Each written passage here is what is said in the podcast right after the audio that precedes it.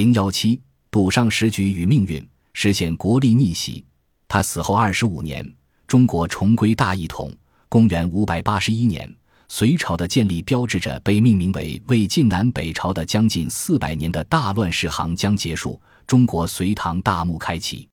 仅仅八年后，隋朝灭掉南方的陈朝，重新实现了中国大一统。千百年来，人们赞赏隋朝开国皇帝杨坚的雄才大略，却忘记了他建立的王朝的前身。事实上，已经为中国大一统铺好了路。宇文泰的底牌时间拨到公元五百三十四年，在北魏分裂为东西魏以后，中国的历史发展出现了三条路径：南梁易南陈，东魏易北齐，西魏易北周。重返大一统的曙光若隐若现，但最终以哪条路径作为历史的出口，事后看得分明，当时却出人意料。我们知道。公元六世纪的中国以西魏易北周一隋朝作为历史的出口，重新统一并主导了帝国的走向。杨坚建立的隋朝，实际上继承的是宇文泰家族控制的西魏易北周政权，完成的也是宇文泰家族魏晋的统一大业。然而，一开始并没有人看好西魏。假如你不知道后来发生的事情，现在让你压住南梁、东魏、西魏三国分立的牌局。你会选哪一家作为最后的赢家？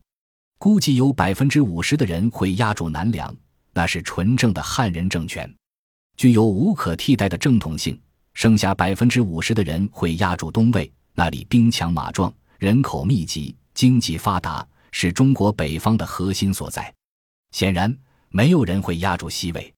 当时，东魏、西魏这对死敌的实力对比悬殊，东魏占据的是中原最富庶之地。辖下河北一带是粮食和丝绢的高质产地，而西魏的地盘除了关中平原，大部分是贫瘠的黄土高原和沙漠地带。东魏人口逾两千万，而西魏人口不及千万。东魏由高欢家族掌控的军队超过二十万人，而西魏宇文泰掌控的军队不及其十分之一。这就是底牌，最终的输赢。却因一个赌神式的人物而完全改写义西魏的实际掌权者宇文泰，通过四场赌局，在最短的时间内由弱变强，实现了对东魏和南梁的逆袭。西魏易北周一隋朝一唐朝的历史一脉相承，而其背后真正的奠基者正是传奇人物宇文泰。